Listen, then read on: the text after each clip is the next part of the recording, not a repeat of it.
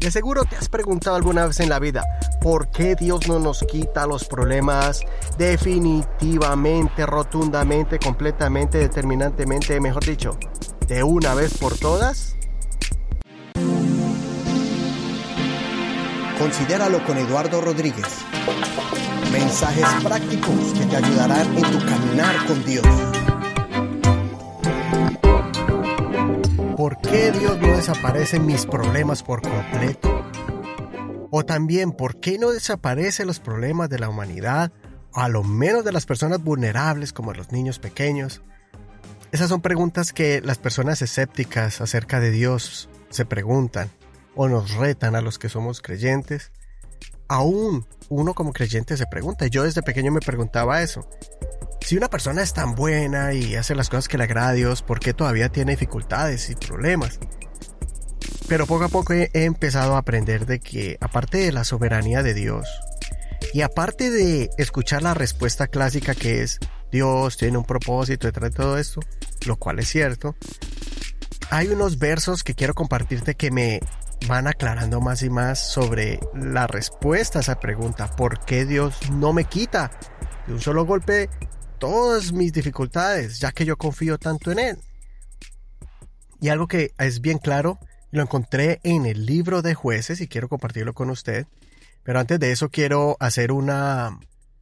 como algo para que entiendas de qué se trata el tema. Se trata de comparar lo que Dios hizo con Israel, que sacó de Egipto, ustedes ya saben, pasaron por el desierto, y les prometió una tierra prometida y ellos debían de conquistar esa tierra de la mano de Josué, ahora como líder. Ya después de que Moisés les dejó la ley, la palabra de Dios, recuerden el capítulo 50 y 58 sobre leer el libro, cantar el canto, escúchelo para que entienda un poco más sobre ese tema, que después de allí Dios le dio una promesa a ellos de darle la tierra prometida, pero también una advertencia de que si no, si no guardaban la ley, si no confiaban en Dios y se, enredaban con ídolos, pues Dios ya, ya las cosas iban a cambiar, ya, ya no iban a tener el favor de Dios como Dios se lo estaba prometiendo. Pero bueno, nos encontramos en jueces 2 que nos hace un resumen de lo que pasó. Y en jueces 2.23 dice, el Señor dejó allí a aquellas naciones y no las arrojó de una vez, ni las entregó en mano de Josué. ¿Por qué Dios no arrasó con todo ese pueblo? ¿Por qué no abrió la tierra? Así como, como cuando castigó a los hijos de, de Coré. ¿Por qué no abrió la tierra y se los tragó? ¿Por qué no hizo así, como una cosa milagrosa, así como lo hizo con, para, con, con Egipto, que en el mar quedaron todos los, el ejército? de los egipcios. Y encuentro por lo menos tres razones por la cual Dios no quitó a los cananeos de la tierra. Primero, en jueces 3 nos continúa ese resumen de jueces 2 a jueces 3 y nos muestra algo. Dice en jueces 3, estas son las naciones que el Señor dejó para probar por medio de ellas a Israel. Aquí viene la primera parte. ¿Por qué Dios no quitó a los cananeos, que en este caso son los, el problema que tenían ellos al frente? Entonces ahí dice, a todos los que no habían conocido ninguna de las guerras de Canaán. Entonces Dios quería probar primero a aquellos, a esa generación que, que se crió en el desierto, pero que, que ya habían llegado a la tierra prometida, pero que no vieron cómo Dios eh, guardó y usó y le dio la victoria a sus ancestros, a, Josué, a Caleb y a los que venían de esa generación. Dios primero quería probar a esta nueva generación, a los que no habían conocido ninguna de las guerras de Canaán, solo, verso 2, solo para que las generaciones de los hijos de Israel conocieran la guerra y la enseñaran a los que antes no la habían conocido. Y ahí ya ven en el verso 3 da la lista de los filisteos, los cananeos, los sidonios, los hebeos. A todos ellos. Y estos estaban para probar por medio de ellos a Israel, para saber si éste obedecería los mandamientos que el Señor había dado a sus padres por medio de Moisés. Entonces, dos razones. Una, para que la nueva generación aprendiera a pelear, a manejar el arte de la guerra, los instrumentos, las herramientas, las armas. Pero también para ver si ellos iban a confiar en Dios, iban a clamar a Dios, iban a, a sostenerse en su compromiso con Dios de serle fiel al Señor. Ahora, sabemos que ellos no lo hicieron. Y ahí eso sí dependía de ellos. Dependía de... Toda la victoria dependería en su dedicación al Señor. Esas son las dos razones. Entonces, la primera razón es para ejercitarse en la fe. Entonces, si lo comparamos nosotros, Dios, ¿por qué no me quita mis cananeos? Por decirlo así. ¿Por qué no me quita los problemas? Porque Dios nos quiere enseñar a ejercitarnos. Mire que cuando, una, cuando, cuando hay persecución religiosa en un, en una, en un país, eh, uno ve a esos hombres de Dios rompiendo la incredulidad, rompiendo todas esas ideologías y llegan con el Evangelio de la luz del Señor. Ellos sufren persecución, sufren hasta martirio, pero establecen el Evangelio, establecen la verdad, establecen que Jesucristo es Dios. Bueno, ¿qué pasa cuando un país pasan años, no hay persecución, todo el mundo contento, con la Biblia en la mano, va para su iglesia, va a su templo, empieza a entrar un montón de cosas. Empieza a entrar conformismo. Ya no se ora como se oraba, ya no se ayuna como antes, ya no se lee la Biblia como antes. Y empieza a haber un conformismo en ese, en ese grupo de cristianos. Yo pienso que lo mismo pasa, le pasó a Israel. Cuando ellos entraron a la tierra prometida, Caleb, Josué empezaron a repartir la tierra, ellos empezaron a acomodarse ellos empezaron a decir, mire, ya tenemos toda la tierra, ya estamos aquí levantando nuestras casas, aprovechando lo que ya estaba establecido. Y empezaron a olvidarse del Señor y a sentirse atraídos y seducidos por los ídolos y las tradiciones del pueblo que estaba allí. Y otra cosa, como ellos no sacaron a todo ese pueblo, en vez de sacarlos por la fuerza, como no se habían entrenado en la guerra, no quisieron hacerlo, entonces perdieron el poder, perdieron ese momentum de conquista. Y lo que hicieron fue, empezaron a enredarse con ellos, empezaron más bien a negociar, empezaron más bien a, aceptar ese estilo de vida de ellos y que aceptaron los ídolos, los sacrificios y como ustedes saben son ídolos y sacrificios que se hacían muy malos, cosas horribles, sacrificaban hasta niños, bebés en el fuego y habían un montón de cosas de enredos de inmundicia y moralidad horribles en esas, en esas clases de dioses y en esos cultos nada que ver con la santidad que Dios le pedía al pueblo. Entonces ellos se dejaron seducir por esas tradiciones. Y eso ocurrió que ni se entrenaron ni le fueron fiel a Dios. Entonces Dios dijo, ni más, ahí les va a quedar. Hasta que ellos aprendan a confiar en mí. ¿Y sabe qué pasaba? Cuando ellos, cuando los enemigos se iban encima de ellos y los dominaban, clamaban a Dios. Lea jueces 3. Y el pueblo clamaba a Dios y Dios le levantaba, le levantó un hombre llamado Toniel, le levantó otro hombre, a Barak, después le levantó em, a Sansón y a un montón de que le llamaban caudillos o jueces, que eran hombres de guerra, que Dios, que tenían más temor de Dios, que confiaban en Dios, se dejaron usar por el Señor para que, porque Dios les daba pesar mirar a su pueblo sufrir. Y entonces dijo, bueno, les voy a levantar a alguien que los defienda. Y cuando le levantaba a alguien, duraban eh, de 20 a 40 años. Ese era el average, más o menos. De 20 a 40 años más o menos, en paz, en tranquilidad, en victoria, eh, disfrutando de su tierra, adorando a Dios. Después, ¿qué pasaba? Otra vez, para abajo. Adorar a Baal, a la diosa Astarte y a todos esos ídolos y todas esas cosas que ellos miraban allí en los, en los pueblos de alrededor. Y, y, y otra vez a sufrir por los madianitas, por los, eh, por todos esos otros edomitas y todos esos pueblos que terminan en itas. Los dominaban y los destruían y les robaban todo. Eh, bueno, los cananeos de esa tierra. Entonces, esas son las dos razones y ellos no lo cumplieron. Pero la otra es algo que sí Dios tenía para, tenía todo bajo control. Esta era una necesidad dejar a ese pueblo, pero Dios dijo que se los iba a quitar poco a poco. Ni se los iba a dejar para toda la vida, ni se los iba a quitar de un solo golpe. Dijo que gradualmente lo iba a hacer, y eso ya Dios lo había aclarado en Éxodo 23, en el verso 28. Si ellos hubieran leído la ley, si ellos hubieran cantado el canto, como lo enseñé eh, y lo compartí en el episodio pasado, hace en el episodio 58 ellos se hubieran dado cuenta lo, la importancia de, de todo lo que Dios ya les tenía a ellos. Mire, les tenía declarado una victoria arrasadora, pero también está una advertencia bien importante, vital. Primero, dice, yo enviaré delante de ti la avispa, la cual echará de tu presencia a los heveos, cananeos y eteos.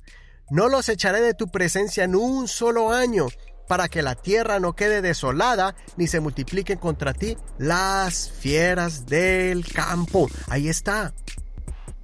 Poco a poco los echaré de tu presencia hasta que multipliques y tomes posesión de la tierra. Estaba claro, Dios le dijo, tienen que ir avanzando poco a poco, porque si yo, yo puedo, el Señor tenía el poder. Por ejemplo, él podría, él les estaba diciendo, yo puedo quitar a toda esta gente de un solo golpe, con un solo sonido de trompeta, con abrir la tierra, con mandar fuego del cielo, lo que sea. Él hubiera derrotado a sus enemigos y quitárselos del, del frente. Pero eso hubiera ocasionado que un efecto colateral, una tierra desolada. Todavía ellos no estaban suficientemente grandes ni multiplicados para coger la tierra, entonces los animales del campo. Mire lo que pasa cuando un pueblo es abandonado. ¿Qué ocurre? Vienen las ramas, viene la maleza, vienen los árboles, vienen los animales. Y eso se ve mucho en las ciudades que, o pueblos establecidos como en la selva o en las montañas. Cuando ya no hay habitantes, inmediatamente la naturaleza toma control. Entonces, eso es lo que Dios dijo, yo no quiero que ocurra esto. Lo haré poco a poco, pero les promete en el verso 31 que establecería sus fronteras desde el norte hasta el sur, desde el mar hasta el desierto. Pero les advierte, por favor no hagan pacto con ellos, porque si ustedes le rinden culto a sus dioses, ciertamente ellos te harán tropezar. No permita que esas culturas de ellos los embarguen, no porque sea malo uno conocer otras culturas. Es que en este caso esta cultura estaba totalmente desviada, inclinada al mal, haciendo cosas horribles, al punto de sacrificar sus bebés a los ídolos en el fuego, cosas así hacían, inmoralidades hasta el tope. Entonces Dios por eso los quitó de esa tierra, se la dio a Israel, pero resultó que Israel pues se contaminaron y siguieron haciendo lo mismo. Entonces, como estamos hablando del tercer punto que es, Dios permite las cosas porque tiene un plan para de ir desarrollándolo poco a poco delante de nosotros, podemos ver lo mismo que pasó con Pablo, aplicándolo ya a nuestra vida personal y espiritual.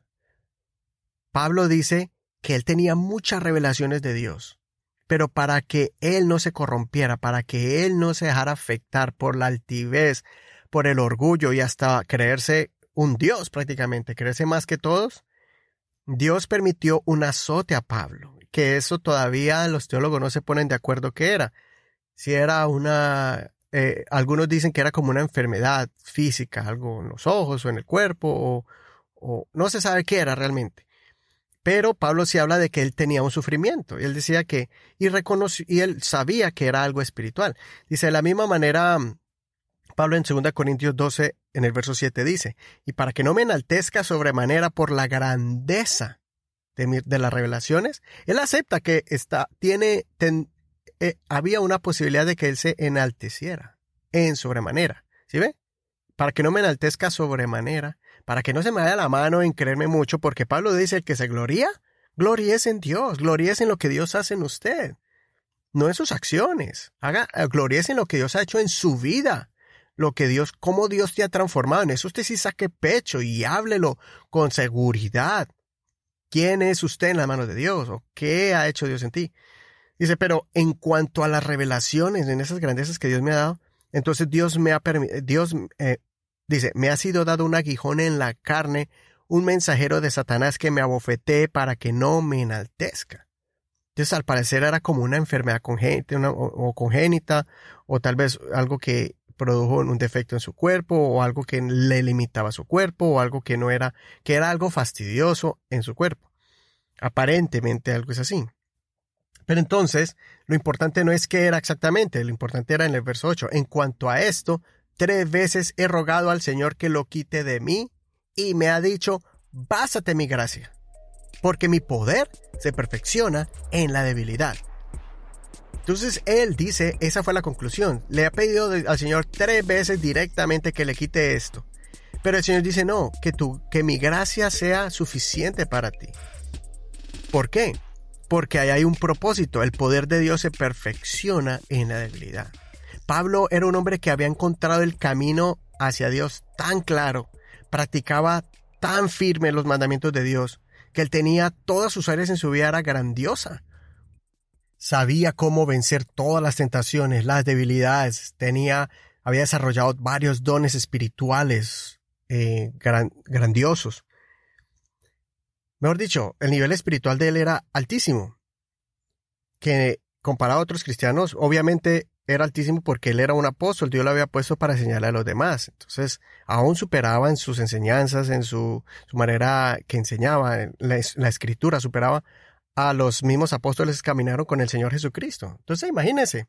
Es más, el Señor se le apareció eh, de una manera sobrenatural, escuchando la voz de Dios, a Jesucristo glorificado en el cielo, hablándole directamente. Entonces, todas estas cosas. Eh, resucitaba muertos, sanaba enfermos. Él mismo salía como de la tumba cuando él, entre comillas, porque un día lo apedrearon, era para que muriera y salió como si nada, con unas cuantas eh, moretones. De esa manera era sorprendente la, la, manera en que Dios guardaba a Pablo. Hasta lo picó una culebra y no se murió. Entonces él dice, no, por esta causa Dios permite una situación y un problema, algo que me molesta, me fastidia, me incomoda, pero yo sé que es porque Dios allí se glorifica en mí. Entonces Pablo en el verso 10 dice, por, por eso me complazco en las debilidades, afrentas, oiga bien, necesidades, persecuciones y angustias por la causa de Cristo. Porque cuando soy débil, entonces soy fuerte. Y cuando yo entendí eso, yo dije, Señor, ya no te voy a pedir más, quítame los problemas, porque cuando uno le dice, Señor, dame paciencia, ah, bueno, la Biblia dice que la paciencia se desarrolla en las tribulaciones. Entonces ahí es donde uno dice, bueno, no, ayúdame a pasar la tribulación y enséñame. Y después llegar a un estado de perseverancia, de fortaleza y de, paciencia. Pero a veces eh, no sabemos las cosas, no pedimos bien, porque decimos, Señor, yo quiero tener siempre un estado de alegría, gozo y paz. Pero ¿cuándo usted lo tiene? La paz. La experimentamos en medio de las tribulaciones. En el mundo tendréis aflicción, pero confiad, yo he vencido al mundo, dice el Señor. Mi paz les dejo, mi paz les doy, no como la que el mundo da. No tengas temor ni tengas miedo. O sea, en medio del temor y la y el miedo es donde vamos a experimentar la verdadera paz de Dios que guardara nuestros pensamientos y nuestros corazones. Ahora, también habla del gozo del Señor en nuestra fortaleza. ¿Cuándo vamos a experimentar ese gozo? Cuando estemos pasando momentos también difíciles de tribulación. Alguien puso en Facebook, no recuerdo, un comediante puso, la risa, nadie va a experimentar la risa hasta que experimente el dolor o la tristeza. Algo así estoy parafraseando. Y es, es verdad, nadie va a poder, por eso la Biblia habla de que nuestra tristeza se convertirá en gozo, en nuestro llanto en sonrisa, porque ahí es donde Dios se glorifica, ahí es donde no lo va a hacer ni cuando tengas comodidades, ni cuando se te quite ese dolor, ni cuando se te organice todo en tu vida, ni cuando todo camine perfecto alrededor de ti, que sería perfecto todo eso. Pero no va a ocurrir en su totalidad. ¿Por qué?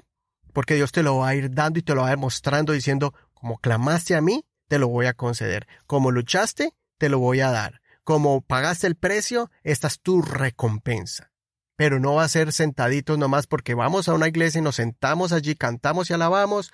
Oh, mira, es que doy los diezmos, ¿por qué Dios no me bendice y financieramente? O, o es que yo estoy orando como alguien, siempre a la persona, sea cristiano de cualquier denominación, bautista, metodista, luterano, eh, pentecostal, evangélico, carismático, católico, lo que sea todos llegamos a un punto que cuando nos descuidamos en nuestra fe y sufrimos las consecuencias de nuestras faltas, de nuestros errores, o estamos caminando, cojeando, vamos a decirlo así, practicando o estamos haciendo cosas indebidas, es donde entonces ya clamamos a Dios. Esa es otra cosa muy diferente a cuando estamos sufriendo nuestras propias consecuencias de nuestros propios actos. Entonces no podemos ahí echarle la culpa a Dios. ¿Dónde está el Señor permitiendo estos problemas? No, tú te metiste allí, como Israel.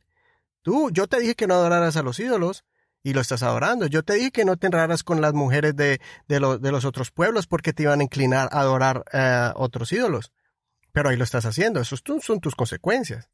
Pero hay otras cosas donde Dios dice, déjame que yo quiero glorificarme en este problema, en esta dificultad. Si tú estás caminando bien con el Señor, tu conciencia está limpia, si estás eh, eh, transformando tu vida, acercándote más al Señor y sabes que, que no son consecuencias por algunos actos tuyos de injusticia, de orgullo, de altivez, porque estás maltratando a alguien, a un familiar, porque tienes odio rencor en tu corazón, si no hay nada de eso y estás pasando alguna dificultad, deja que Dios se va a glorificar en él y vas a mirar la recompensa más adelante. Ya si es por una consecuencia uno, de uno, porque robó, porque estafó, porque mintió, porque está eh, adulterando, porque está fornicando, está haciendo otra cosa clase, otra, otra cosa que le haga, no le agrada a Dios, eso ya es otro, otro tema. Eso ya es otro tema. Pero entonces, para concluir, confía en el Señor. Él concederá las peticiones de tu corazón, pero deja que el Señor se glorifique en tus debilidades, en tus problemas, en esos cananeos que no has sacado de tu tierra prometida Sigue peleando, sigue luchando, ponte la armadura de Dios, como dice en, en, Efesios. Capítulo 5, no, capítulo 6 de Efesios, donde habla de la armadura de Dios. Ponte la armadura de Dios, pelea. Ah, segundo, esa es la primera parte. Eh, sigue ejercitando tu fe. Segundo, sigue peleando tus batallas. Segundo, sigue guardándote del mar, no te enredes, aleja las cosas que te, que, que te estás enredando, aléjalas y confía en el Señor en los momentos de tribulación. Y tercero, espera que Dios tiene un plan más adelante. Como, así como no saca las fieras, sino que poco a poco te va a dar todo, deja que poco a poco te lo dé. A veces Dios nos da algo hoy y nos hace daño. Una bendición extra que o nos aleja del camino de Dios o nos hace unas personas arrogantes. Espérate, más adelante deja que el Señor te siga capacitando, siga obrando en ti y te va a preparar para que más adelante sea en un día, sea mañana, sea en un mes, sea en un año, te va a dar la, te va a conceder la petición de tu corazón para que no te haga daño. Así que considera lo que te digo, Dios te entendimiento en, en todo.